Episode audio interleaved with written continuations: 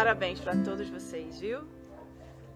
E eu quero falar para vocês que nós temos lugar, pessoas aqui de fora do Brasil, temos pessoas do Brasil inteiro. Eu estou muito feliz quando eu fui vendo lá o cadastro, o cadastro de vocês, o, o telefone, todo mundo assim diferente, com códigos que eu nem sei de onde que são. E eu quero, estou muito feliz, estou muito grata, muito grata a Deus para vocês estarem aqui. E eu vou começar a aula falando, do, contando duas histórias para vocês. Duas histórias que eu acho que tem todo um simbolismo, significado para mim e eu gostaria que tivesse para vocês também. Um, a primeira história é o Toy Stories. Quem viu, quem assistiu o último Toy Stories, que a gente viu acho que no ano passado, no finalzinho do ano passado, uh, ninguém viu, eu vou contar para vocês. Apareceu um novo personagem chamado Garfinho. A menina, ela estava muito triste porque ela estava longe dos pais, na adaptação da escola e aquela, aquele distanciamento, aquela separação, e ela precisava se sentir familiarizada com alguma coisa. E ela foi lá no lixo pegou um garfinho e foi montando o rostinho, o bracinho e o pezinho. E de repente aquele brinquedo que veio do lixo se transformou mais um personagem do Toy Stories. E ela ela amou aquele garfinho. Ela se apaixonou pelo garfinho. Ela ela começou a falar: "Você é meu amigo, você é meu novo amigo, você não vai me deixar sozinha nesse lugar". E ela mudou, ela virou a chave da tristeza para a alegria. Quem aqui não faz isso? Quando acontece alguma coisa, um, vira uma chave dentro da gente e a gente tá super mal, super bad, assim, horrível. E de repente você, uau, eleva, eleva toda a sua frequência de, de bem-estar, de alegria, de satisfação, essas coisas todas. Então foi isso que aconteceu com ela. Só que o garfinho, quando ele ficava naqueles movimentos, ele não se sentia amado, ele não se sentia é, fazendo parte, ele não se sentia tendo valor nenhum, porque ele veio do lixo. Então, quando ele estava lá se mexendo, ele voltava para o lixo. Ele voltava para o lixo. E quando ele chegava no lixo, ele ficava assim: Ai, que delícia, aqui é o meu lugar. Me tiraram do meu lugar. Aqui é a minha zona de conforto, que assim eu interpretei. E eu falei pensei assim, gente, o garfinho é um pouquinho de todo mundo. Porque a gente veio de um lugar que não foi tão bom como hoje é.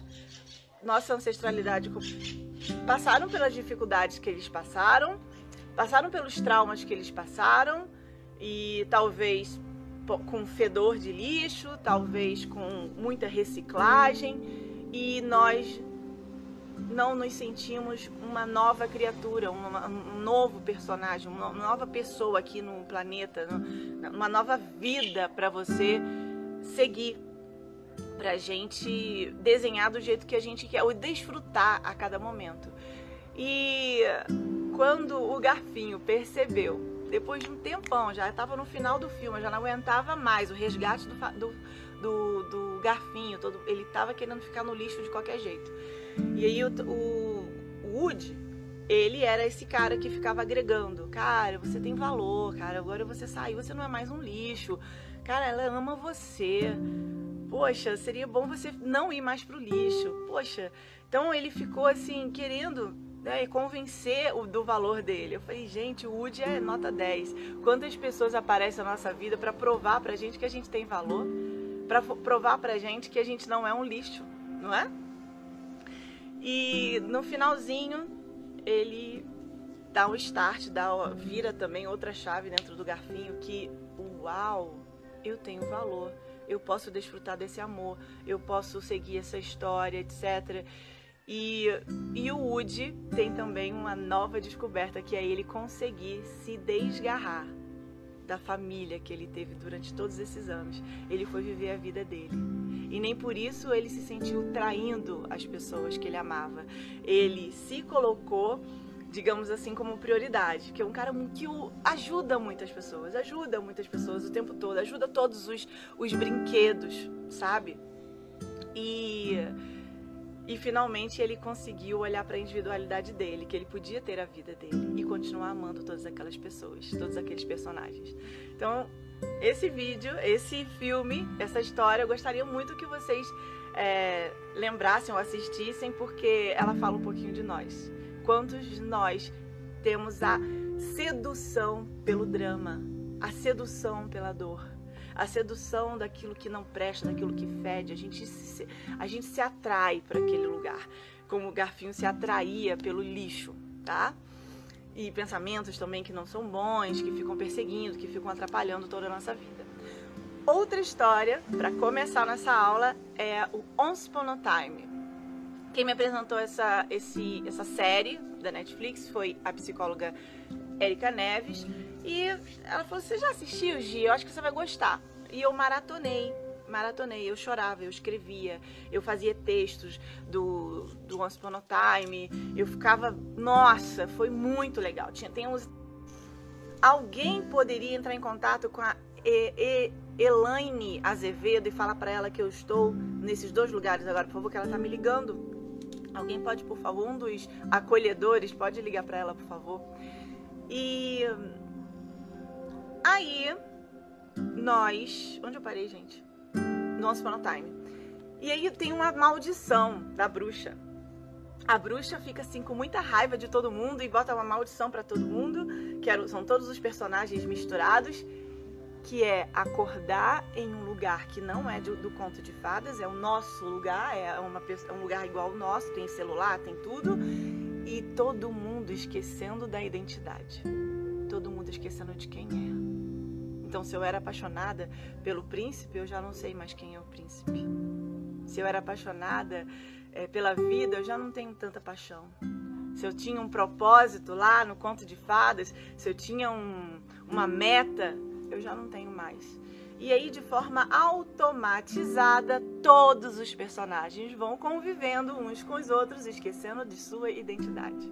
E eu também me identifiquei. Gente, sou eu. Sou eu esquecendo do meu valor, sou eu esquecendo do que eu sou capaz, sou eu esquecendo da onde eu posso ir, da onde eu posso, do que eu posso conquistar. Sou eu esquecendo que eu posso ser feliz no hoje, sem precisar é, depender de coisas ou de pessoas, sabe? que eu posso depender da minha essência. E qual é a tua essência? Te pergunto agora. Tá? Reflete aí, pensa aí. E aí tem o Harry nesse nesse uh, Once Upon a Time, que é uma criança. Ele foi, uh, digamos, abandonado pela mãe numa, num, num orfanato e ele cresce acha o livro e começa a entender tudo. Ele começa a conectar as pessoas. Ele começa a falar: Uau, gente, essas pessoas que não sabem quem, quem são, que estão aqui convivendo comigo, elas precisam saber de quem elas são. Elas, e ele começa a falar: Ei, você é a Branca de Neve. Você é a minha avó. Sei lá, ele começou a falar para todo mundo e todo mundo fala assim: Meu Deus, esse menino é maluco. Ele é doido. Eu vou botar ele no psicólogo, porque não tem não tem jeito. Vamos fingir que a gente acredita no que ele fala, para não contrariar, para ele não ficar chateado e vamos conviver. E eu me senti assim. Ontem eu fiz uma live que uma fisioterapeuta falou assim: Gi, as coisas que você fala hoje, você já falava 20 anos atrás.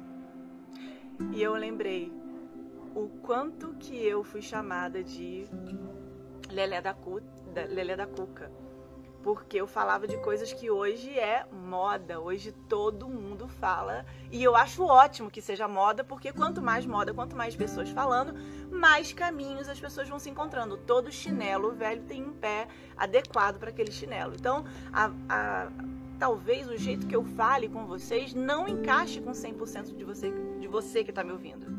Talvez o, o meu jeito de ser, muito expansivo, muito alegre, talvez te irrite. E tá tudo bem, sabe? Porque vai ter sempre alguém que vai conseguir alcançar e fazer com que você alcance também o seu coração. Vai contagiar você para que você possa se encontrar cada vez mais, se conhecer cada vez mais, tá? E eu acho ótimo. E como o Harry ficava lá falando um monte de coisa para todo mundo, pra, lembrando quem, é, qual era o valor de todo mundo, eu também ficava assim. Só que eu ficava muito mais para os outros do que para mim. Então eu cuidava muito mais das pessoas do que de mim. Eu era absolutamente Madre Teresa de Calcutá. Quantas vezes eu ouvi essa frase? Gisele, você acha o que que você é Madre Teresa? Você, a Marla tá falando aqui que me conheceu com 17 anos. Você sempre foi assim. Eu sempre fui assim. Até que algumas coisas aconteceram comigo exatamente 20 anos atrás. Mais de 20 anos atrás. Ah, tá ok. E e é isso, é essa trajetória que eu estou aqui disposta a dividir e compartilhar com cada um de você, de vocês. É, eu quero compartilhar com você que está me ouvindo, que você que está me assistindo, não importa que, que estado, que país você esteja, se nós estamos aqui conectados é porque tem algum propósito. Eu tenho muita fé nisso, sabe? Que às vezes quando a gente é, às vezes quando a gente acha que que está distante de, da gente é, é, quando a gente pode estar tá mais próximo, só que a gente não está enxergando. E esse Harry, para finalizar essa história, ele foi abandonado pela mãe. Ele chegou para a mãe dele depois que ele, tem, que ele encontrou a mãe e falou assim: Mãe, sabe o que, que é? Não fica assim não. Você está meio sem jeito assim porque você me abandonou. Mas também fizeram assim com você. Também abandonaram você. Tiveram que fazer isso por você. Porque os nossos pais, é, você e os seus pais, só quiseram uma coisa: que nós tivéssemos novas oportunidades. Oportunidades melhores do que você teve. Eu me emociono porque eu também fiz isso. né? Então, eu vou chorar várias vezes, viu, gente? Não acha que nada não, não fica julgando não, porque eu sou muito transparente. E agora eu vou fazer uma coisa que eu convido vocês a fazerem também. Tenho duas amigas que são psicólogas e elas falam assim pra mim: Gisele, tira esse jaleco. Eu tô de jaleco. Gisele, tem gente que está chorando também. Flávia. É, Gisele, a minha cunhada, já tá chorando, meu Deus. tira esse jaleco. Aí uma fala, uma dessas psicólogas fala assim: tira o jaleco porque você ajuda muitas pessoas e você pode descansar. Não ajuda quem não quer ajudar, a quem não quer ser ajudado, Gisele. Então você tira esse jaleco. Você só pode colocar o jaleco para quem quer ser ajudado. Aí, porque eu tô no ponto de ônibus, eu tô numa festa, eu tô no eu saio, né, fazendo isso, um papel de salvadora. Claro que vocês não são assim, né? Só eu, é óbvio. Se vocês estão aqui é porque um pouquinho de é, existe esse pouquinho dentro de cada um de vocês. Existe esse salvador dentro de cada um de vocês. E a outra psicóloga, que é outra amiga, que também é psicóloga, falava assim: tira esse jaleco, Gisele. Mas aí o motivo dessa era outro. Gisele, você não precisa do jaleco, Gisele. Então agora eu vou tirar o jaleco. E você, eu, Gisele, ser humano, diante de outro ser humano que é você. Uma alma diante de outra alma. Então, por favor, tenta desprogramar, tenta essa palavra é muito ruim, uh, consiga desprogramar tudo que vocês aprenderam do formatinho, da técnica, disso, daquilo, porque eu tô tão acostumada nos meus atendimentos individuais, eu ouvi o seguinte: Nossa, tô amando tudo que você tá falando, que você tá me mostrando. Você sabe que eu li isso no livro tal, tal, tal, tal? Você leu esse livro? eu falava, não, nunca vi não. Pra quem não sabe, eu sou dislexa, tá, gente? Eu já assumi essa bandeira. Eu não consigo, não tenho habilidades é, com as letras, nunca tive. Hoje eu falo para minhas filhas, você, ó, deixa isso comigo, deixa que isso é meu, eu dou conta, eu administro, eu peço alguém para ler, minha mãe, que é cozinheira, que foi alfabetizada aos 10 anos de idade, é ela que lê os meus textos, que eu estou iniciando o mestrado, que eu ainda não entrei totalmente, e ela que lê os textos para mim, sabe? Então, é, prazer. Essa é um pouquinho da Gisele para você. E é, então agora sou eu e você. Então desprogramem-se, por favor, as coisas que você já já aprendeu. E outras pessoas falaram assim: "Nossa, cara, o que você faz é a técnica tal, não é?" Porque eu fiz a técnica A, B, ou C, D, E, F, G, e você faz as coisas, não é verdade? Aí eu falo, gente, Não sei se é, não sei, não sei porque eu não fiz essas técnicas. Eu vou te falar quais aí outras pessoas falam assim: "Ah, Gi, o que você fez comigo? Eu posso aprender aonde?" Aí eu falava: "Olha, minha trajetória eu fiz essa, essa, essa, essa, eu conto pra pessoa." Aí a pessoa ia lá e fazia a técnica e falava assim: "Gi, foi muito bom, foi muito boa a técnica, gostei muito, aprendi muito. Eu tenho muito que te agradecer por você ter me indicado, mas o que eu aprendi lá não foi o que você fez comigo. E foi aí que nasceu a mediação física e emocional. Que nada se encaixava com nada do que eu fazia. Eu não conseguia estar dentro da caixa em momento algum. Aliás, eu, como pessoa, como ser humano, eu nunca consegui ter nenhum rótulo. Por isso, essa discriminação do diferente. Por isso, a Gisele não servia tanto o tempo todo. A Gisele servia quando eu queria rir. Gisele servia quando eu queria ser ajudado também. A Gisele servia quando o clima estava pesado e ela chegava para aliviar. Então, 100% de Gisele era muito power, era muito, muito tenso, muito difícil. E eu costumo falar que aos 17 anos eu entrei num hotel para ser recreadora. E nesse hotel tem uma, uma amiga minha de, de, de, dessa, dessa época aqui, que é a Marla. E naquela época eu era paga para ser tudo que eu já era. Eu já era aquilo naturalmente, sabe? Eu não, eu não precisava é, fazer um curso para poder ser alegre, ter um pompom na mão, como diz a Alessandra e tal. Eu já era daquele jeito. Então, por ser uma coisa muito natural, eu acabava me destacando. E aos 24 anos, quando eu me formei em fisioterapia, eu fazia, antes de me formar em fisioterapia, eu fazia duas faculdades também, educação física, que eu não terminei, faltou um ano para terminar. Eu entrei como gerente de, de esporte, saúde, lazer, é, spa, etc. Ah, Gisele é, é gerente porque ela transou com o dono do hotel. Então, Gente, isso foi só um dos exemplos que eu tô dando para vocês, que eu já ouvi, ouvi de novo, de um jeito e do outro, que é a famosa palavra desvalorização. Quem aqui se sente desvalorizado atualmente pelo marido, pelo chefe, pela família, pelo filho, pelos pais? Quem aqui já se sentiu desvalorizado por uma montanha de pessoas? Quem?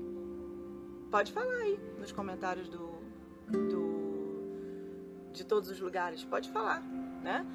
E essa desvalorização, ela vai lembrando de onde eu vim, que foi a desvalorização que meu pai, minha mãe fizeram, tiveram, receberam, minha avó. E aí eu acho que eu preciso voltar pro garfinho, pro, pro lixo, né, do garfinho. E quem é que se sente desvalorizado por si mesmo? O Fabiano está sugerindo porque a gente acaba acreditando em tudo isso. A gente acaba acreditando no que falam pra gente, no que. É, nesse script. E nesse curso nós vamos falar muito do nosso script. Muito. Massivamente. Nós vamos falar do nosso script, tá? É muito importante vocês uh, se conectarem com o seu script a partir de hoje. De que vocês se conectaram de de onde você veio. Se você veio do lixo ou do castelo, validem, porque hoje você é essa pessoa que está aí me ouvindo. Tá bom? Todo mundo tá falando eu aí. E não sei se todo mundo já assistiu minhas lives, meus, meus vídeos. Então, para quem nunca me viu na vida, eu vou fazer agora uma coisa bem rápida. É, eu sou filha de empregada doméstica, nasci dentro de uma casa que a minha mãe era empregada doméstica e pela minha felicidade eles são meus é, viraram meus padrinhos e são muito atuantes até hoje, são muito amados. Os filhos da minha madrinha são como se fossem irmãos para mim. E eu nasci nesse ambiente onde a gente morava num porão do prédio tá? Meu pai era bombeiro, minha mãe cozinheira, babá de três crianças e eu vim nessa realidade. E ter que conquistar o meu lugar era muito desde primitivamente, desde quando eu era uma bebezinha. Minha mãe tinha que cuidar de todo mundo e eu tinha que ser muito boazinha. E minha mãe fala: "Ai, Gisele, você sempre foi tão boazinha, me deixava trabalhar o dia inteiro, me deixava cozinhar, me deixava cuidar das crianças. Você ficava no berço o dia inteiro. Mãe, quando você me pegava? Ah, quando a gente ia pra praia, que aí eu levava as outras crianças também, você ia. E quando era hora de comer. Aí eu, hum, agora eu entendo por que, que comida tá tão associada ao meu prazer a um cheiro, ao colo de mãe. E eu preciso comer naquela hora, assim, que eu tô muito, é, muito chateada, muito aborrecida. E eu vou lá e faço um brigadeiro, uma panela de brigadeiro e como e fico, hum, cheiro de mãe. Só eu que sou assim, provavelmente vocês não são. Na verdade, a relação com comida é muito individual e eu tô contando a minha história. E sempre quando eu estiver contando qualquer coisa aqui de mim, por favor, pensem em vocês. Por favor, não pensem no seu aluno, no seu filho, no seu sobrinho, na sua vizinha, porque fulano tinha que estar tá aqui para ouvir isso, sabe? Porque ciclano tinha que estar tá aqui. Não, se você está aqui é porque você é para você. E esse curso massivamente também mass... eu vou massacrar vocês virtualmente para vocês só pensarem em você. A Carol, ela tá numa rede me assistindo. Tô vendo ela aqui no Zoom. Ela tá rindo agora. Que delícia! Olha que delícia! Ela tá deitada nessa posição assim, ó, na rede, declinada e me vendo. Essa menina, essa pessoa, ela tá pensando nela, ela tá cuidando dela, literalmente, não só na posição que ela encontrou para poder assistir essa, essa aula, mas também ouvindo com o coração. Se eu tirei o jaleco para poder ser uma, uma pessoa, um, um ser humano para vocês, eu gostaria também que vocês fossem, é, tivessem coragem de tirar aquela casca grossa que vocês conquistaram nesses anos todos para se defender de dor, para se defender das acusações, para se defender da das humilhações que vocês passaram na vida de vocês, porque vocês não quiseram passar por aquilo de novo, os pais fizeram isso com você e agora você faz com você. Um dia tiveram um chicote na mão para você, emocionalmente falando, moralmente falando, mas agora é você que faz isso com você. Não precisa ninguém te segurar. Você começa a ser super linda, anja para todo mundo, fofa para todo mundo e para você é um chicote que você tem na mão. Também tem várias mães especiais aqui. Uma delas que eu tô vendo é a Elaine, que tá com a mão no queixo.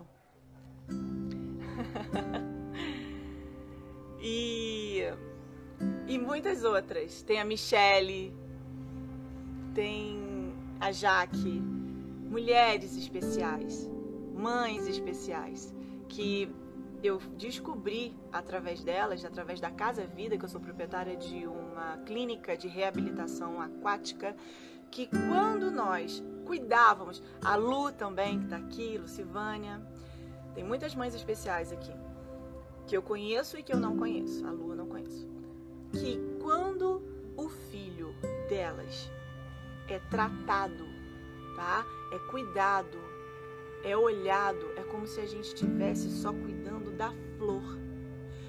Quando a gente olha para a flor e ela está adoecida, a gente consegue colocar água na flor e ela melhora? Ah, vou botar um remedinho, vou colocar na flor. Ou a gente precisa colocar na raiz da flor. Quem é a tua raiz? Um, perguntaram o que significa mães especiais. Sim, Mães especiais são mães de crianças que têm algum tipo de deficiência física, cognitiva, etc, etc. E eu não acho que só elas são especiais. Eu acho que todas nós somos mães especiais. Todos os nossos filhos têm as, as suas deficiências, pequenas, médias ou grandes. E nós somos os principais deficientes no coração, tá? Então eu acredito muito, muito que a não aceitação que nós temos das nossas deficiências emocionais, é, etc., nós, isso que dificulta a gente aceitar as deficiências do outro. As nossas diferenças são tão transbordantes que a gente não consegue aceitar as diferenças do outro, os defeitos do outro, do outro, como o Fabiano falou no início, tá? Então, desculpa. Na Casa Vida a gente começou a perceber que se a gente cuidasse da mãe isso era automaticamente refletido no filho. De forma. É, no mesmo dia, na mesma hora, na mesma semana, tal. E a mãe falava: Gi, logo hoje que eu estou tão, tão mais leve, o meu, meu filho está mais calmo. Logo hoje que eu estou mais assim, triste, mais desanimada, o meu filho também está mais desanimado. Ah, então, Cedele, está me dizendo que eu sou culpada de tudo. A raiz é culpada de tudo agora e eu tô, se eu tava mal, agora eu tô pior. Não, gente. Ninguém é culpado de nada. Se eu for pro emérito da culpa, a gente não sai do lugar porque a culpa paralisa. Ninguém é culpado de nada. Se vocês funcionaram até aqui com os 95% do inconsciente, que é assim que funciona o nosso cérebro, 95% inconsciente e 5% do consciente, você funcionou à base da automatização.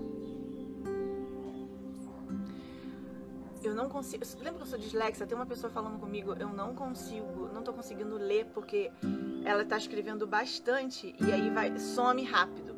Mas eu entendi que você é mãe de uma criança que não ouve, que é, deficiência, é deficiente auditiva. Só isso que eu consegui ler.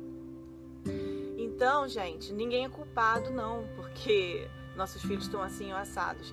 Nós somos responsáveis pelo agora.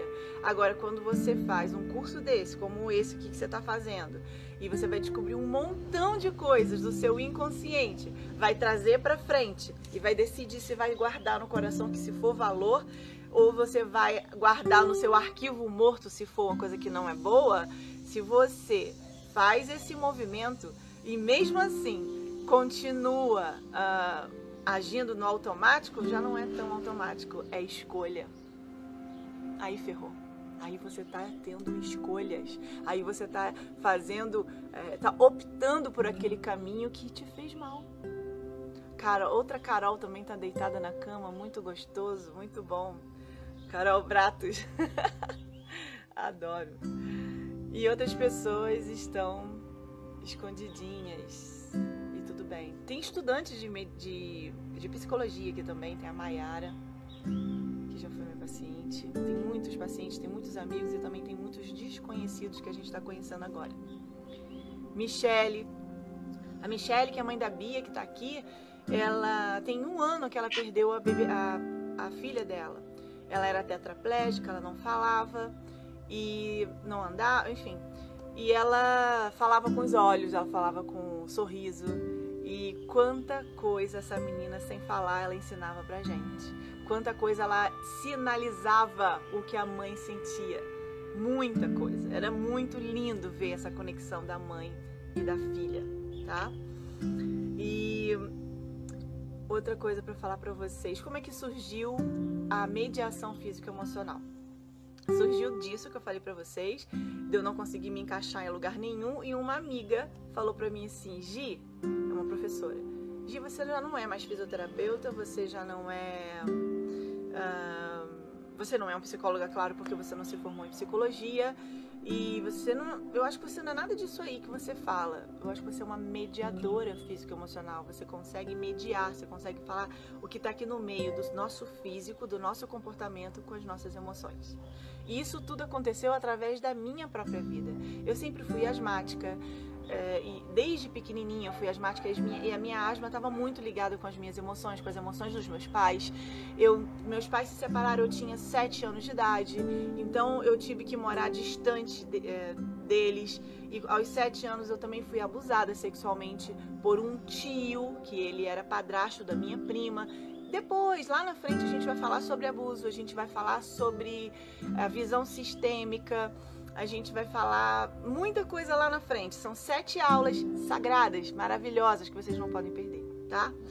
E meus pais se separaram e ainda por cima, depois que eu fui abusada, eu fui morar com a minha avó, que era minha casa inicial, lá em Fortaleza, minha avó paterna. E meu, minha mãe no Rio de Janeiro, meu pai em Manaus e eu em Fortaleza. Por isso que eu me, me identifiquei com Harry. Lembra? Lá do Once Upon a Time? E é, o Fabiano está falando que é importante os homens olharem para essa parte né, do, do, abuso, porque Às vezes os homens abusam das mulheres, mas não sabem que estão fazendo isso, tá? Às vezes uma palavra maldita, mal falada, aquilo é um abuso. E ele não tem consciência. Porque um dia o pai dele falou com ele daquele jeito. E virou normal para ele. É normal xingar, acusar, apontar, culpar. É normal. Para ele, pô, foi o que ele ouviu na vida inteira.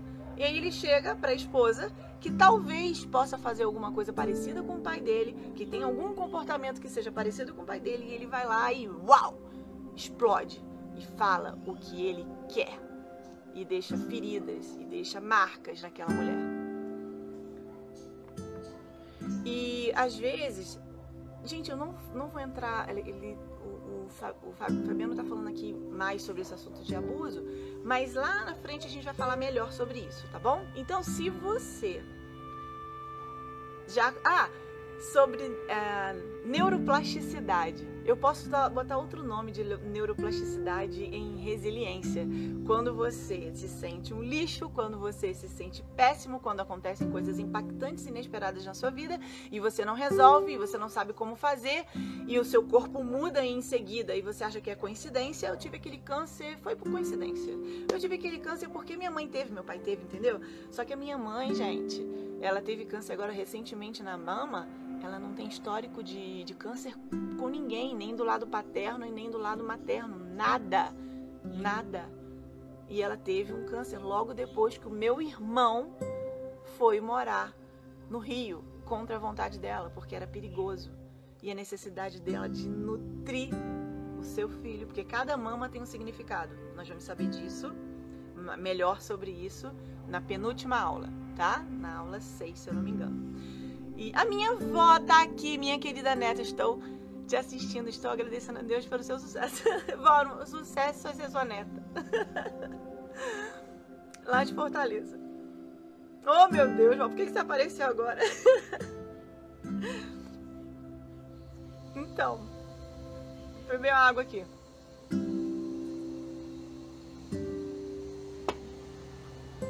E às vezes a gente quer matar os mensageiros do nosso cérebro. Ele manda o mensageiro dizendo: Olha, tua alma está falando isso através do seu corpo, através dessa dor, através desse comportamento. E aí a gente não quer ouvir, a gente vai tomar remédio. Nada contra os remédios. Os remédios são muito bem-vindos. Eles ajudam muito vocês. A gente, quando a gente precisa, para organizar ali naquele momento. Mas se a gente não tratar a causa, nós vamos tomar remédio pro resto da vida. A gente vai só aumentar as doses, a gente só vai colecionar um monte de remédio que um vai fazer bem para isso, mas vai estragar aquilo. E esse vai fazer bom para isso e vai estragar aquilo outro, sabe? Então a gente não vai parar nunca, nunca.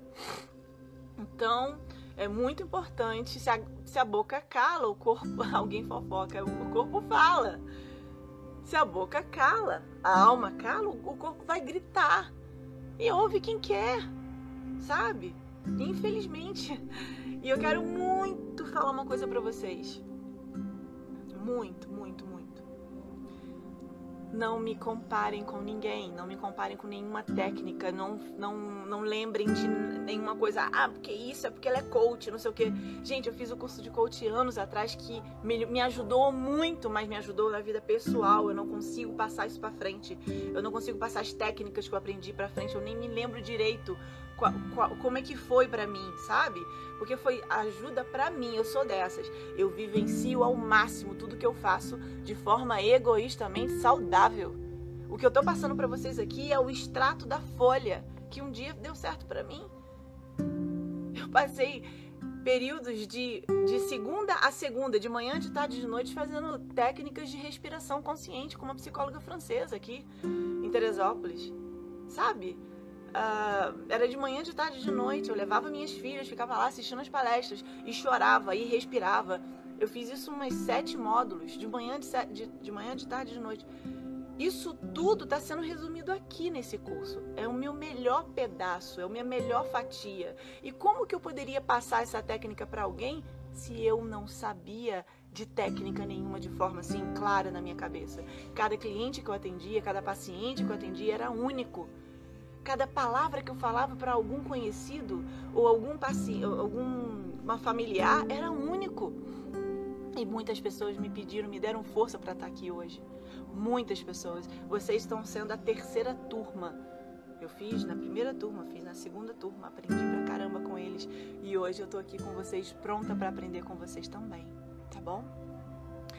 E como que eu, eu falava para as meninas, eu nunca vou ensinar o que eu faço, sabe por quê? Eu, como é que eu vou ensinar ter insight, ter é, sensibilidade, empatia? Como é que eu ensino isso? Porque tudo é muito assim natural, é tudo muito intuitivo, muito empírico, etc. Tal. Como é que eu vou fazer isso? E era simples. Era só fazer o primeiro módulo especialmente para você. Era só fazer o primeiro módulo para todo mundo esquecer que cuida de alguém. Era só isso. E, e esse clique veio na pandemia. Eu, quando a minha clínica estava vazia, absolutamente meu marido desesperado, ele é a parte técnica da, da clínica, a parte de, de resolver as coisas de dinheiro, essas coisas, tudo vazio, a gente não tendo dinheiro para pagar a luz do, da piscina aqui para esquentar. Eu pensei, meu Deus do céu, o que, que eu faço? E ele também ficou, meu Deus do céu, o que, que eu faço? Aí ele começou a ficar deprimido e começou a pedir é, comida para poder distribuir para os lugares mais carentes aqui em Teresópolis. E aí ele saiu da depressão porque ele começou a ajudar as pessoas. E eu pensei, o que, que eu posso dar se eu não tenho nem dinheiro para comprar um, né, alguma coisa assim para alguém? Já sei, eu vou fazer finalmente o curso que todo mundo me deu super força para eu fazer e vou pedir como pagamento aí desse curso mantimento, é, comida, auxílio, fralda para poder é, fazer a mesma coisa que o Rafael está fazendo. E com isso a gente sai da tristeza. Com isso a gente sai é, do nosso umbigo, a gente sai de ficar pensando só no, na nossa tristeza, na nossa onda que nos envolve, que nos amarra, que nos aprisiona na dor. E foi assim que nasceu de verdade agora, de forma prática, a mediação física emocional, que é composta de três módulos. O primeiro você está fazendo até o fim, que vai receber certificado sim gratuitamente. Gratuitamente não, porque vocês já ajudaram muitas pessoas, eu tenho certeza. E eu também não estou sendo absolutamente. É, a Joana tá falando aqui que quando você ajuda o outro, você também se ajuda. Sim, passa por você primeiro, né? É muito gostoso quando a gente vê o sorriso do outro. É muito gostoso. Antes de começar o curso, lá no, no grupo do Telegram, quem não tá lá, por favor, vá para lá, se inscreva por favor, se inscreva na plataforma Connect HS e vá para a, o grupo do Telegram. Tem alguém com o microfone aberto aqui, de novo. Um, então é isso, tá? Foi assim que nasceu do meu coração isso tudo. Nós somos. Como que acha o grupo do Telegram? Você tem que se inscrever no, na plataforma o link tá lá no meu Instagram, no, na bio do, do Instagram. Você se inscreve e lá tem todas as orientações, tá? Você vai ver lá, tem um link de tudo. O tripé, para poder ficar em pé esse telefone que tá aqui me segurando, ó, os dois, precisa de três pés assim meio que distantes. Um, eu considero que é a nossa vida espiritual, seja ela qual for que você tenha o outro é a sua vida física e a outra é a sua vida emocional. Os três precisam ser trabalhados, serem trabalhados, serem olhados, futucados, e cada um de nós vamos ter um meio para poder chegar lá. Por isso que eu falo para vocês, vocês estão fazendo aqui, desse, nesse momento, é único as vias que vocês estão fazendo aqui na cabecinha de vocês por causa das histórias que eu estou contando, por causa dos exemplos que eu estou fazendo, é só seu. Não tem como. Eu, eu falo uma frase, eu tenho uma multiplicação de interpretações inúmeras de vocês. Vai fazer sentido para Lilian, diferente para Bianca, diferente para Carol, diferente para Irene, diferente porque cada um de nós somos únicos e a gente quer ser igual a todo mundo. Gente quer fazer parte desse, desse do quadrado das coisas, das pessoas, da sociedade. E se você é diferente, você se sente inadequado. E quando a gente, quando se ajuda o pobre, estamos é, emprestando a Deus e Ele nos devolve multiplicada. Essa frase é da minha avó. Quando a gente ajuda o pobre, estamos emprestando a Deus e Ele nos devolve multiplicada. Né? Quando a gente ajuda, isso retorna para você de forma multiplicada e por Deus, tá? O tripé, o tripé. E o que, que a gente faz? A gente fica atolada em uma desses pés. A gente fica atolado neles e acha que tá tudo bem. Não tá tudo bem, porque se um falhar, o objeto cai, tá? Se um falhar, ou se eu achar que todo mundo é junto e misturado, ó, Ó, como é que fica em pé? Vai cair também. Então é muito importante que vocês tenham o cuidado de olhar para cada um desse pé, tá bom? A mente mente pra gente. A mente mente que você não serve, que você não é bom o suficiente, que você não consegue. A mente mente, gente. O coração não. Então eu gostaria muito que para vocês acessarem o seu coração, que vocês tirassem também o casaco da dor, como eu tirei do, do jaleco. E se vocês têm fé, eu aposto para vocês que se vocês tratarem do, do script de vocês, de onde vocês vieram e fazer essa, essa, essa separação né, do inconsciente, do consciente, você validar você, e se você, você se validar, eu tenho certeza que o amor de Deus, da tua fé, seja ela qual for, vai penetrar abundantemente a tua vida. Porque você não vai estar cheia de folhas atrapalhando esse acesso. Quando a gente tem muita dor, muita historinha, assim, muita coisa que a gente não, não tem muita consciência, fica difícil, fica impermeável, fica plastificado. Eu tenho uma paciente que agora é uma das acolhedoras, ela também foi minha aluna, ela falou para mim o seguinte, Gi, ser atendido por você ou fazer curso com você é a mesma coisa a gente ir para uma praia de nudismo. Aí eu fiquei assim, hã? Praia de nudismo? É, porque quando a gente chega lá, tá todo mundo pelado. E aí você fica constrangida inicialmente de, de ter roupa. E aos poucos você consegue ver que quando você tira a roupa e se sente é, ali na praia de nudismo, você não se sente mais com, mais com vergonha de quem a gente é. Eu não me sinto com vergonha de tirar a roupa perto de você, eu não me sinto com vergonha de tirar as máscaras perto de você, porque você já é nua. Será que eu sou 100% nua mesmo? Hoje eu falo para vocês que é a minha principal intenção, certeza de nada, porque a gente não pode ter absoluta certeza de nada. Uma pessoa me perguntou numa live sobre abuso sexual, quem quiser assistir ela inteirinha, vai lá no meu canal no YouTube. O rapaz estava me entrevistando falou assim: Gi, você se sente 100% curada disso? Da, do abuso? Aí eu respondi que eu, Gisele, acredito que nós somos uma cebola.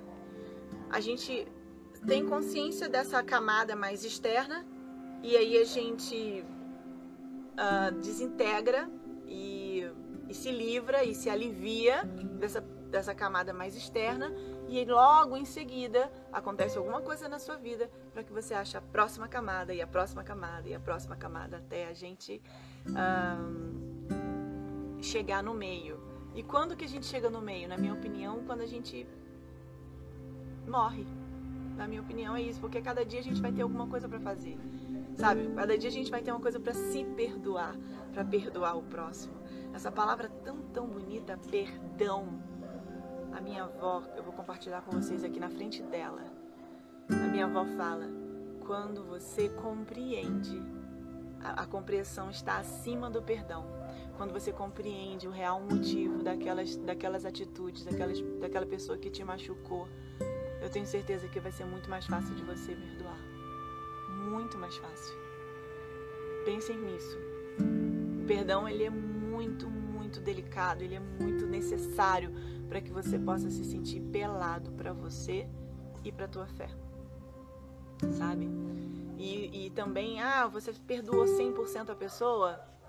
Lembra da camada? Lembra da cebola? Não sei. Você se perdoou 100%? Você se perdoou do que você fez com você em primeiro lugar? Porque quando a gente faz com o outro, é só o que está transbordando da gente. Quando a gente chega a magoar e machucar o outro, é o que está transbordando. E quando a gente chega a amar, amar, fazer o bem para o outro, é porque também está transbordando o amor de mim, sabe? E se você, e se você já faz muito bem para as pessoas, sem pensar é, demais em você, imagina quando você se colocar como prioridade na sua vida. Imagina a potência que você vai se tornar para tua família, para as pessoas que se relacionam com você de forma pessoal ou profissional. Eu ouvi isso da técnica Jahara mais de 20 anos atrás. Eu já era assim, desse jeito, assim que vocês estão vendo, mas multiplica por 20, tá, gente? Aí eu fiz num americano o curso da Jahara. Quem não sabe, é uma, uma técnica aquática e quem criou foi um foi um brasileiro e seria o primeiro curso aqui no Brasil e não tinha nenhum brasileiro e eu ganhei de uma americana que nunca me viu na vida esse curso. Então, gente, tá vendo? Eu tô eu tô só devolvendo o que deram para mim para vocês. Não tem ninguém devendo nada a ninguém, OK? E quando eu fui senta, eu, eu fui fazer nele, eu fiz toda empolgada, tal, não sei o quê. E na Jahara ela fala assim: Gisele, é, falo para todo mundo, vocês precisam prestar atenção na postura de vocês, na expansão da coluna de vocês antes de encostar no outro. Porque se você encosta no outro sem ter certeza da onde você, é, sem ter certeza da tua postura, você desmonta e se machuca quando você quer ajudar o outro. Quem aqui já se machucou tentando ajudar alguém? E aí eu fui receber. Eu fui receber. Quando eu fui receber, eu não conseguia receber. Eu ficava toda, des... toda desconfortável. Porque eu queria prestar atenção no que ele estava fazendo. Eu queria estar no lugar dele, na verdade. Eu não queria estar no meu lugar. Aí o americano falou em português, meio mal arranhado, falou assim: Você gosta de receber? Você gosta de dar? Aí eu falei: Adoro dar. Adoro dar massagem, adoro dar é, abraço, adoro dar, adoro. Me acho assim, muito boa mesmo em dar. Aí a Isabela tá falando assim, euzinha. Aí ela falou assim, aí ele falou assim, ah, então tá. E você acha que você faz bem? Aí eu falei, faço, as pessoas adoram. E elas querem mais, olha só, elas pedem. Elas, nossa, as pessoas me amam. Aí ele falou assim, um soco no olho. Imagina quando você souber receber. Quando você souber receber, você vai fazer com o outro exatamente como você gostaria que fizesse com você. Mas se você não sabe receber, nunca você vai fazer de um jeito tão bom quanto você deseja, quanto você é, imagina que pode fazer. Então, eu termino. eu termino a aula de hoje perguntando isso para você se vocês já são bons fazendo o que vocês fazem para as pessoas que, que estão ao seu redor. Imagina quando vocês terminarem a aula 7 desse curso. O que, que vai acontecer com você? Qual vai ser o nível de amorosidade que vocês vão ter com você? Ao invés de segurar um chicote, eu tenho certeza que vocês vão sair desse curso segurando uma flor, segurando uma rosa que essa mesma rosa vai representar você se fazendo bem, com essa delicadeza da rosa, sabe? Eu fui num curso da Dawn Watson, muito bom. Ela aparece na, no documentário da Netflix e me identifiquei muito com a história dela por causa de abusos, essas coisas todas, e eu fui num curso dela também. E eu fui só para mim, eu não fui para aprender nada. Eu fui só para desfrutar, só para estar tá ali como ser humano, como Gisele, de verdade, nua, crua. E aí ela fez um exercício da flor. Então, gente, eu espero, eu desejo que todos vocês fiquem até a aula número 7. Cada aula vai ser linda. A aula número 3, na minha opinião, é a melhor de todas. A aula número 3. A próxima aula vai ser sobre respiração consciente. tá? Nós vamos falar sobre as disfunções da respiração. O que, que cada jeito de respirar significa. Vocês vão ser leitores de respiração. Olha que legal.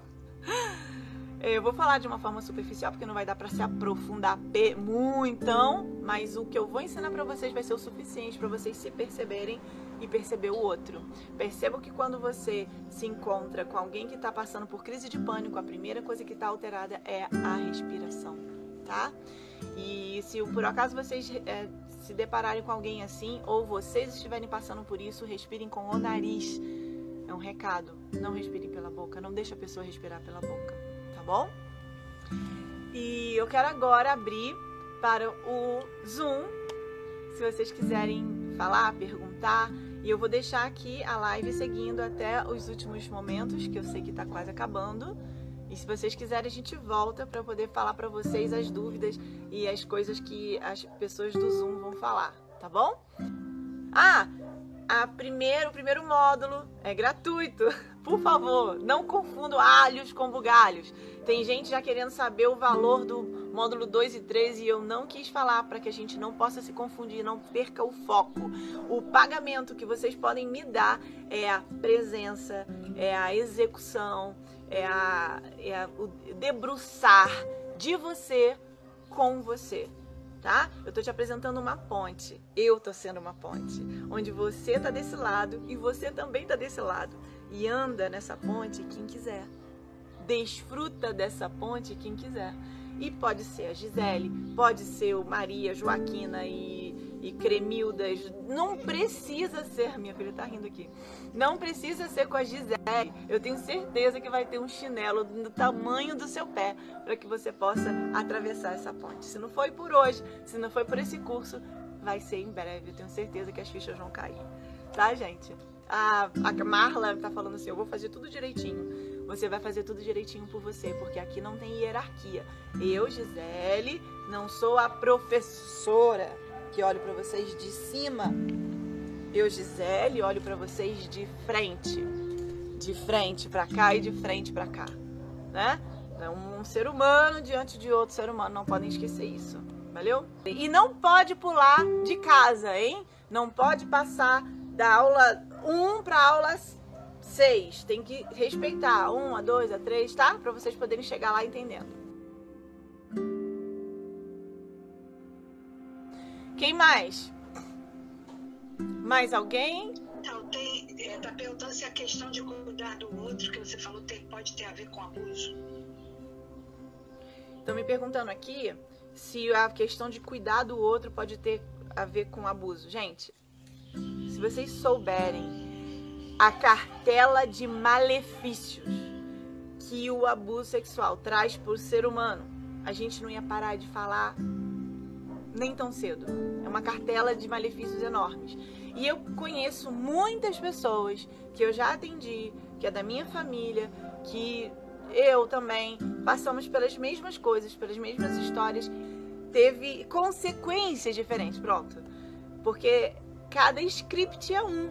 Então nós vamos é, fazer com que é, fica, fiquemos de pé de um jeito diferente um do outro, tá bom? Então isso é muito relativo. Mais alguém? Oi, Gisele. Oi, querido. Quem falou? Quem fala? Oi, Fabiana. Fabiano de novo. Adorei o Fabiano. Fala aí, Fabiano. É porque nesse. Tu tocaste no, no ponto que eu acho interessante, que é o perdão. E aqui em nenhum momento se fala de, de espiritualidade. Sim. Ou se falou, pelo menos, e eu acho que cada um dentro da sua espiritualidade, filosofia, religião, seja o que for, pode buscar o seu entendimento sobre o perdão. Sim. Eu acho que, que para a gente poder viver sem uma a se sente mais confortável é, entender o que é perdão, né? Seja dentro da religião, da espiritualidade, de alguma filosofia, né? Uh, entender, ou de forma psicológica, acadêmica, seja onde for, né? Pra gente uh, se libertar dessa mágoa, assim, desse viver no passado, né? Pra gente viver o presente, poder fazer daqui pra frente. Mas para isso, pra gente poder perdoar o outro de forma genuína, a gente precisa se perdoar. Né? Então, olhar as, as coisas ruins que a gente faz ou que a gente julga e entender que foi o que a gente pôde fazer fomentar esse perdão de si próprio para poder compreender e perdoar o outro. Perfeito. Né? Tu sobre perdão antes. Eu acho que é importante a gente olhar que entender que o perdão não é só é, algo que seja sublime, embora eu acredite que seja, sabe, que nos, nos leve à evolução, mas sim algo que pode ser prático e pode ser aplicado no dia a dia. Ok. Uh, o Fabiano colaborou aqui com o perdão, né? Falando as, a opinião dele. Eu concordo com ele. E sabe por que, Fabiano, que é tão difícil perdoar e se perdoar? Porque o nosso cérebro ele não tem diferença nenhuma, ele não faz diferença nenhuma do que é real, do que é imaginário, do que é virtual e do que é simbólico. Então, se alguma coisa te aconteceu muito tempo atrás, a probabilidade de você reviver isso todos os dias e o cérebro achar que você está vivendo aquela experiência todos os dias é máxima. É uma experiência máxima, tá? Então, é muito importante o que você falou. Muito obrigada pela sua participação. Oi. Oi, querida. É, eu, sou a, eu sou a Aida. Oi, Aida. Você é de onde? Fala de onde? Contagem, Minas Gerais. Minas Gerais. Seja bem-vinda. Amo Minas. Obrigada. É, o Fabiano falou muito bem aí sobre a questão do perdão.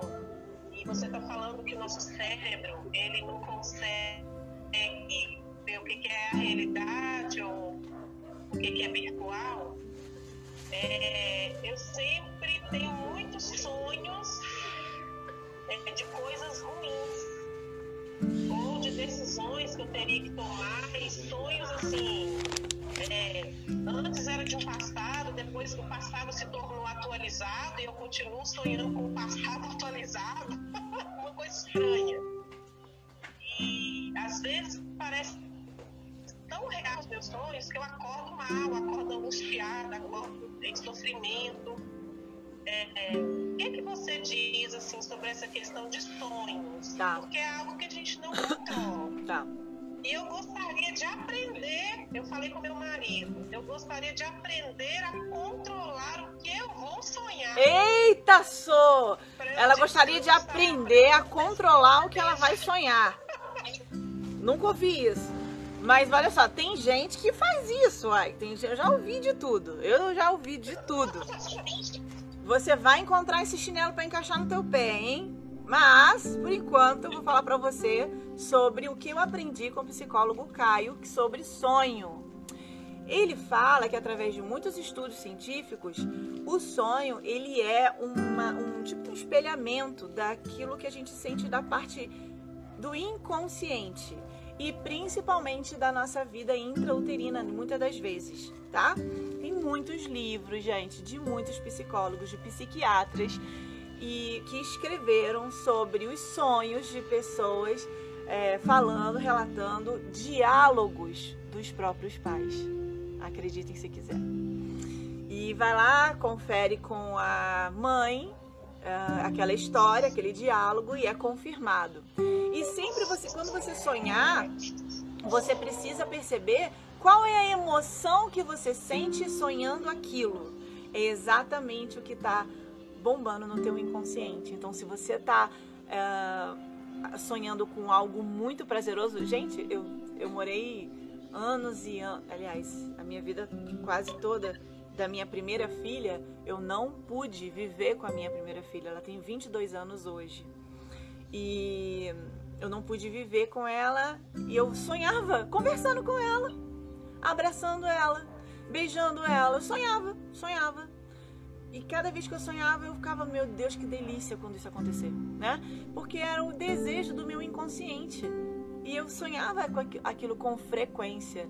Outro sonho também que eu tinha e que eu não entendia, que hoje agora eu entendo, é, eu sonhava que eu estava num Fusca azul e o Fusca azul representa muito a minha infância. Meu avô tinha um Fusca azul lá em Fortaleza e ele, eu dirigia ele, ele estava muito lotado aqui. Eu olhava pro, eu, o sonho eu olhava até pro retrovisor e tinha muitos pacotes dentro do, do, do Fusca. E eu parava numa, no, morro e distribuía esses pacotes de branco. E na época eu fazia faculdade de fisioterapia e a gente ia para a faculdade de branco. eu, eu entregava nessas casas. Quando chegava no topo, lá no topo do morro, faltava muito pouco, eu já era, já estava tudo colorido e eu já estava toda vazia, o carro estava vazio e eu era o pacote entrando na casa. Eu era a pessoa entrando como se fosse uma doação, né? Agora sou eu me doando. E logo depois que eu sonhei isso repetidamente, uma amiga minha, Tirsa, que fazia faculdade comigo, hoje ela tem um estúdio de pilates aqui em Teresópolis, ela me chamou para fazer fisioterapia é, de forma voluntária num morro aqui na cidade, na, na, cidade de Teresópolis, um morro muito humilde. E a gente começou a fazer. Ela ia para uma casa, eu ia para outra, ou então as duas iam para a mesma casa. E quando eu comecei a me doar, fazendo fisioterapia às pessoas bem humildes, bem, bem humildes mesmo, eu parei de sonhar. Então, é uma dica para você que acabou de me perguntar sobre o sonho, tá? É um desejo do nosso coração ou é uma aflição que nós estamos vivendo e às vezes a gente não resolve e vai re repetir aquele sonho. Mais alguém? Ah, tá vai, pode falar. Tá ouvindo? Tá ouvindo. O que chamou a atenção foi o chicote. Porque a gente tem esse, essa mania desse chicote, né? Às vezes a gente é tão bom com o outro e com a gente a gente é tão carrasco. É verdade. E, e aí eu acho que isso vem de histórias não sei se você pode falar um pouco sobre, disso, sobre isso. Acho que de histórias da infância. E aí a gente acaba, pelo menos no meu caso, eu vejo assim, na minha, na minha história com a minha mãe, na minha história e outras histórias. E eu trouxe esse chicote para mim. E quantas vezes eu sou tão legal com o próximo e comigo eu pego esse chicote e fico usando esse chicote em mim. E, e esse chicote significa é, relações abusivas, é, amizades tóxicas, é, aceitar situações. Então isso mexeu bastante comigo, de, de, de, ir limpando essas memórias, de ir limpando essas coisas, para chegar uma hora pegar esse chicote e falar, não, eu não quero isso mais. Vou, vou trocar é, o chicote pela flor, né, Irene? Pela uma flor, tratar com amor. Com amor. É, vou, é, me respeitar, respeitar os meus processos, né? Isso me chamou bastante atenção. Irene, é Irene, você se sente animada e incentivada de ir até o sétima, a sétima aula? Sim, eu tô aqui com o caderno, anotei tudo. Você anotou o que eu falei? Me passa depois. Eu gosto de anotar porque eu gosto de voltar a ler e, e ver o que faz sentido para mim. Às vezes, no primeiro momento não me chamou atenção, no segundo momento chama mais atenção, cura mais uma coisinha aqui e ali. Eu, então, eu tenho um hábito. Eu gosto muito de anotar.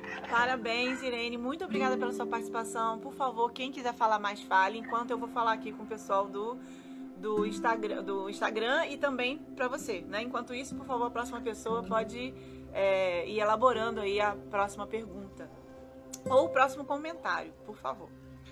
Eu gostaria muito que vocês todos que estão aqui, tanto no Instagram quanto no Zoom, fossem no meu Instagram, Gisele Aguiar com, com Z, e escrevessem nos comentários de um post que eu vou postar agora, assim que a gente desligar, eu vou lá colocar um post de uma mulher com uma criança e lá embaixo eu quero que vocês falem como que foi a aula, o que que vocês mais gostaram da aula, o que que você está sentindo, se você quer é, continuar, etc, etc, tá bom? Ela falou que o, mais, o que mais mexeu com ela nessa aula foi o chicote, que ela de fato ela reconhece o quanto que ela ajuda, ajuda muitas pessoas e para ela mesma ela tem um chicote na mão. E isso eu me identifico também, gente. Eu também me identifico. Até hoje eu preciso me policiar. Ora eu tô com chicote, ora eu tô com uma flor.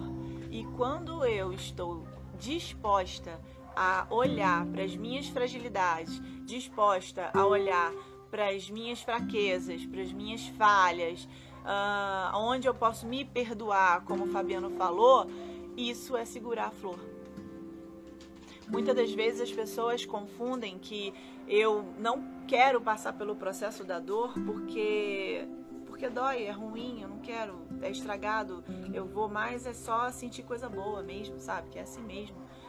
É pelo contrário, isso é fuga.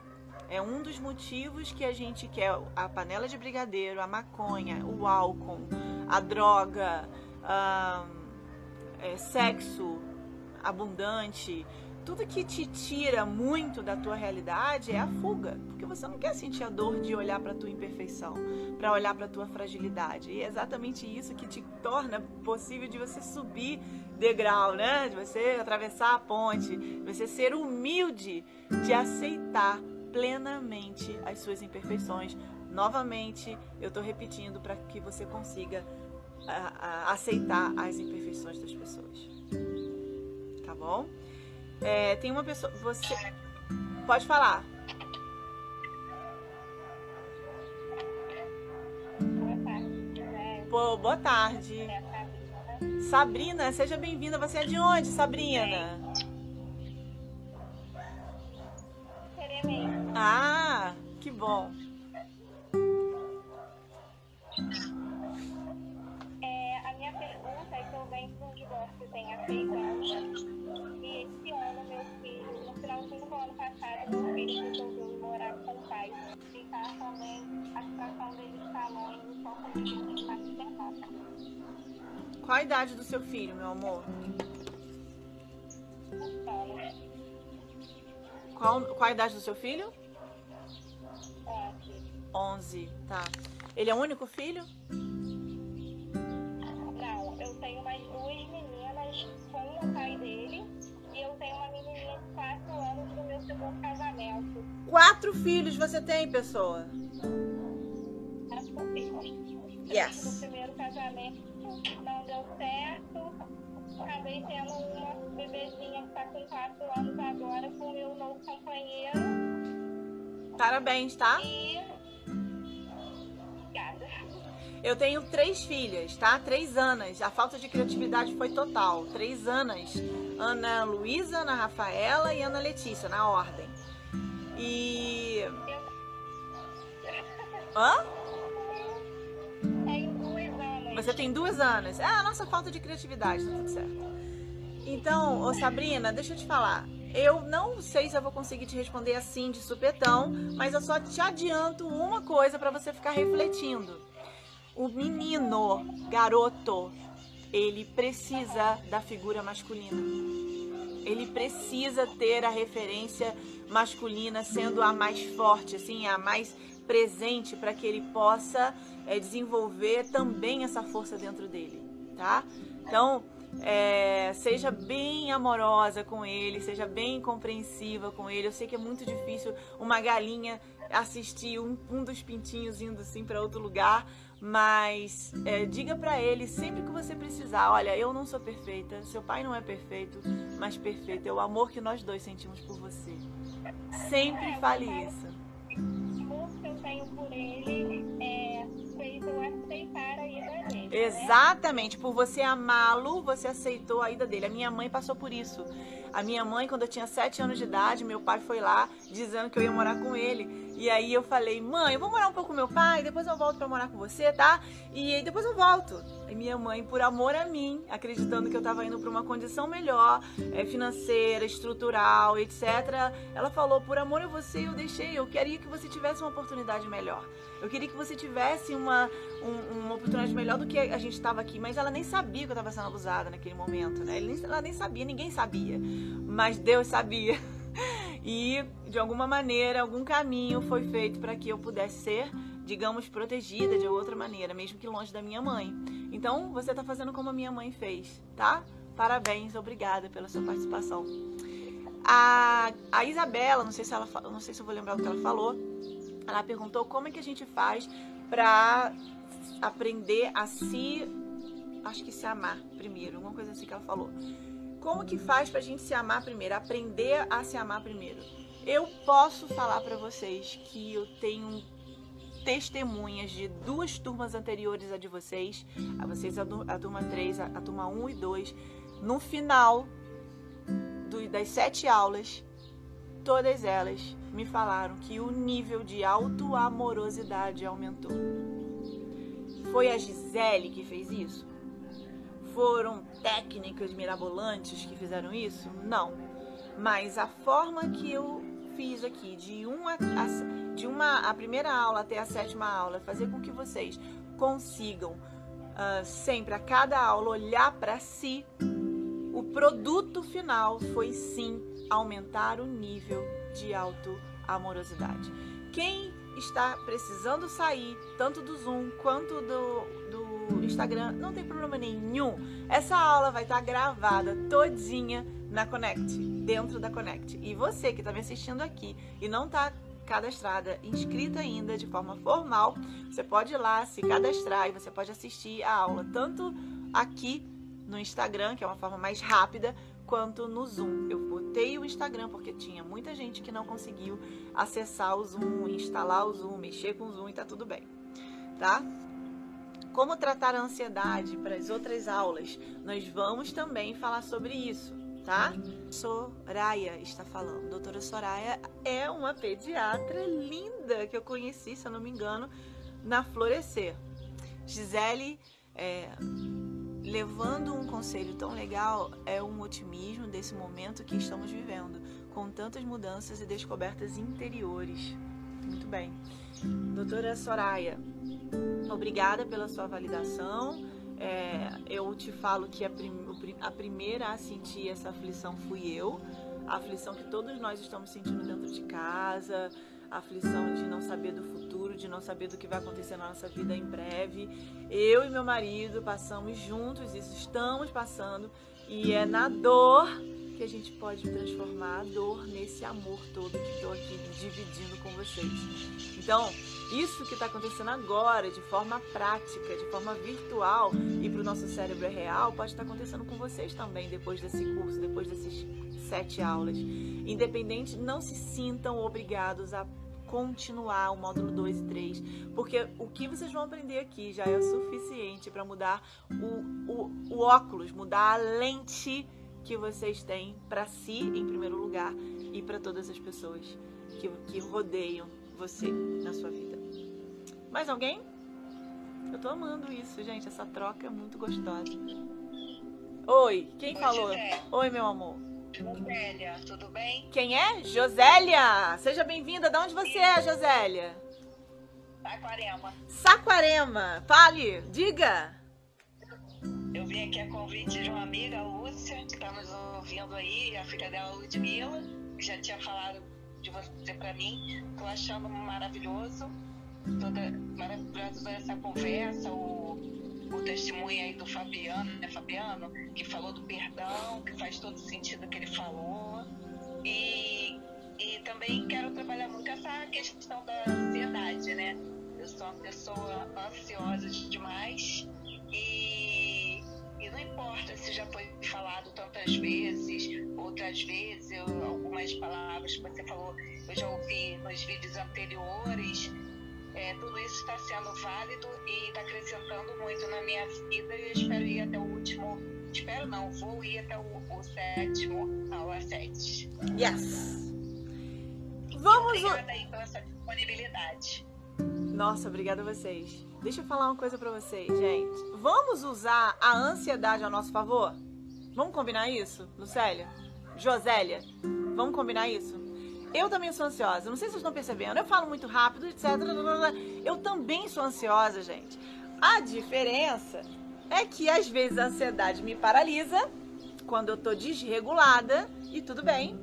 E às vezes a ansiedade me mobiliza para onde eu quero ir, para onde eu preciso ir. Eu tô ansiosa para melhorar de vida, então o que, que eu posso fazer para fazer isso? Eu tô ansiosa para ter bons pensamentos. Então, o que, que eu posso fazer para ter bons pensamentos? Para ser amorosa comigo, para ser é, carinhosa e, e, humilde comigo. E o que, que eu posso fazer? Onde eu posso ser humilde, é, é, ansiosa ao meu favor? Então, eu convido todos vocês que são ansiosos a utilizar a ansiedade, a assistir às sete aulas e depois me contar. Depois nada, me contar a cada aula como é que foi. eu sou muito ansiosa, não vou ficar esperando as sete aulas pra vocês me contarem como é que foi, não. Pode me contar a cada aula, no final da aula, lá no meu Instagram.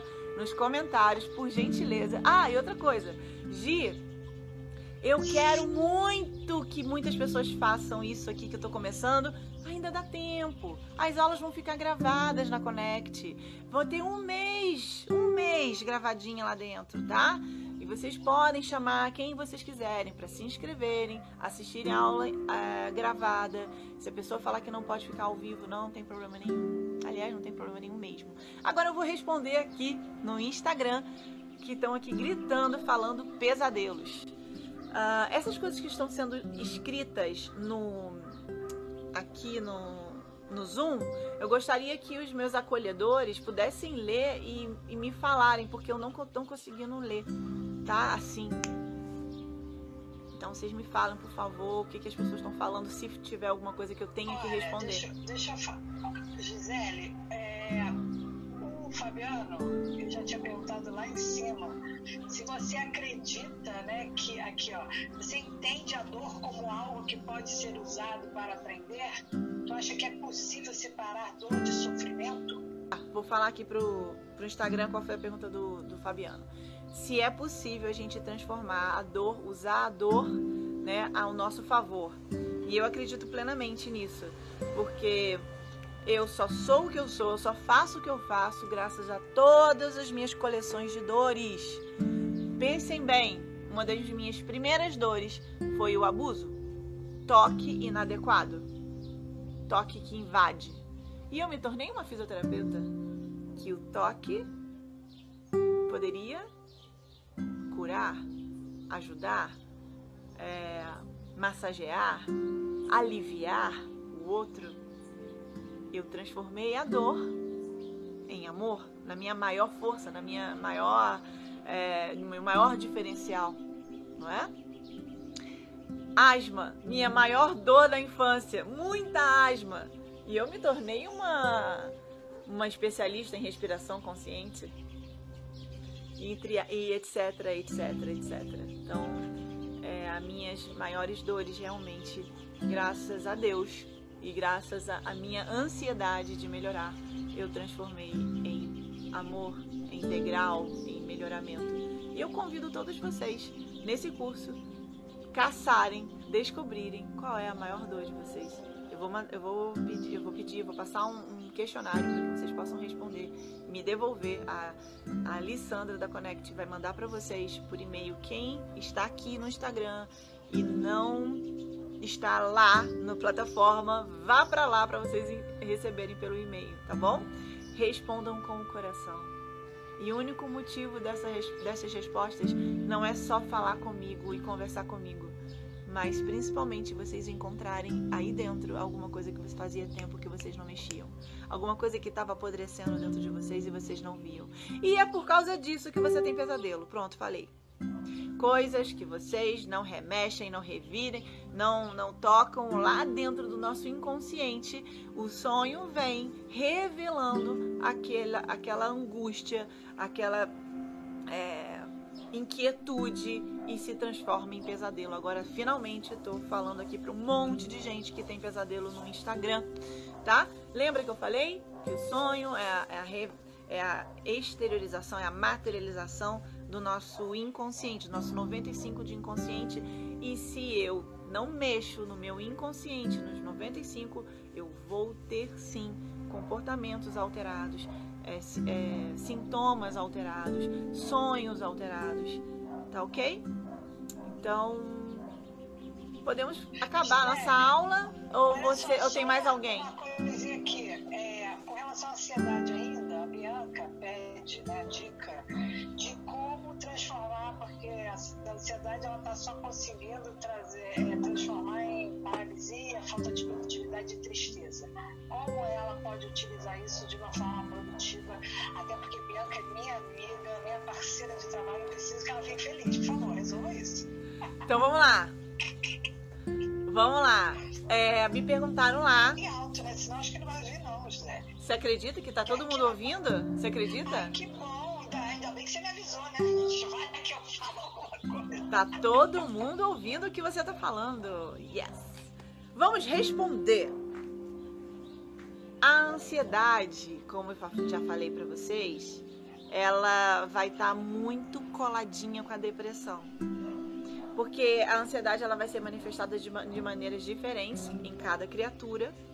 Então eu vou ficar frustrada porque eu não consigo fazer o que eu faço. Eu vou ficar frustrada porque eu estou antecipando situações que eu imagino que podem acontecer e que não aconteceram, mas eu já fico triste antecipadamente. Eu vou repetir para todo mundo. Nosso cérebro não faz distinção do que é real, do que é imaginário, do que é simbólico e do que é virtual. Na sétima aula eu vou explicar exatamente cada coisa, cada coisinha dessa, tá bom? Não, na sexta aula eu vou falar cada coisinha dessa. Então, Bia... qual é o nome dela? Mônica. Bianca. Bianca. Bianca, fica em paz, porque você está no lugar certo, você está no momento certo, você está fazendo a coisa certa, que é nada mais, nada menos um curso só para você. Nada mais, nada menos uma oportunidade. Olha só quanto tempo que nós estamos aqui, que eu nem sei quanto tempo que tem, só falando de você. Uma hora e meia, Rafael tá falando aqui. Uma hora e meia só falando de você. Quando que foi a última vez? Ah, Gisele, você tá falando da sua vida. Vocês que pensam que eu tô falando da minha vida. Eu tô falando da minha vida para espelhar a sua vida. Eu tô falando dos meus exemplos para que você possa fazer os seus. Se é que você já não fez, porque eu acredito demais. Se você tá aqui, é porque você já tem uma linda trajetória até aqui, viu? Confiem. Se você tá aqui agora, é porque você já está no caminho a longa data. Isso daqui é só uma materialização do que você já é, criou dentro do seu coração a, a, longa data. Pode ficar tranquila, tá? Tá no caminho. Fica tranquila, você vai conseguir, tá?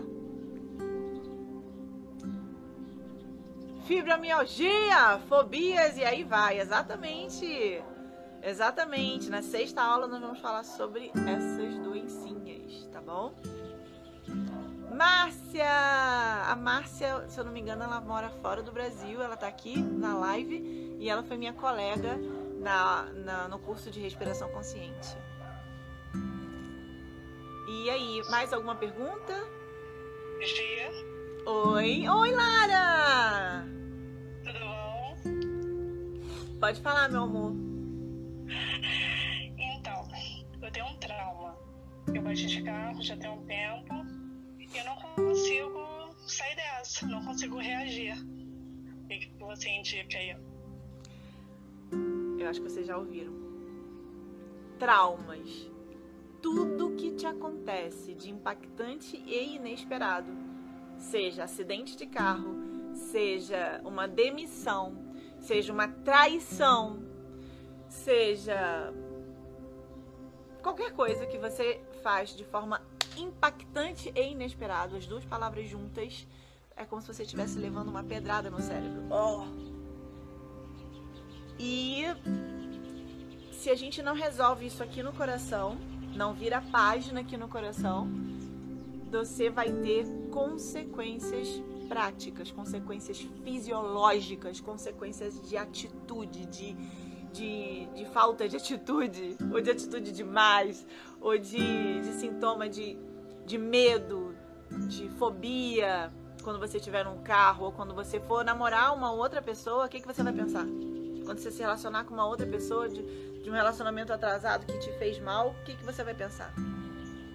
Você não vai conseguir se entregar, porque você vai achar que vai acontecer de novo, não é? A mesma coisa a Lara, ela passou por um trauma de acidente de carro e ela vai achar que vai, é, não vai dirigir de novo porque ou então entrar no carro, não sei qual é o nível do medo dela, porque ela acha que vai acontecer novamente. Mais uma vez a ansiedade de acreditar que isso pode acontecer de novo vai te paralisar. Convido todos vocês a viver o agora. Ah, parece que é fácil. Claro que é possível, pelo menos. Senão você não estava aqui esse tempo todo, Lara. Se nós fôssemos de fato 100% o que a gente acha e acredita que somos, que é tão ansioso assim, quem é que estaria esse tempo todo aqui me ouvindo? A ansiedade não deixaria. Às vezes a mente mente dizendo para você que você é isso tudo, sabe? Eu passo por isso. Aliás, desculpa aí, eu passo por isso. Vale a pena, gente. Vai até o final. porque o final é lindo e eu tenho certeza que vocês vão é, depois dar o depoimento de vocês. Vai ser sensacional, tá bom? É isso que eu tenho para compartilhar. Vale a pena. Olha eu já fiz muitos treinamentos na minha vida, trabalhei no Sebrae, fui treinada em vários lugares internacionalmente, fiz de tudo. E o que a, o que a Gisele está trazendo para gente é verdadeiramente a essência do que ela aprendeu numa vida inteira de muitos cursos que ela fez e muitas vivências, porque em função da dislexia, ela foi minha aluna de leitura dinâmica e a gente descobriu realmente ela tem uma questão. Em função dessa dificuldade na leitura, ela se especializou em ler almas e ler pessoas. Ela é uma cientista da alma.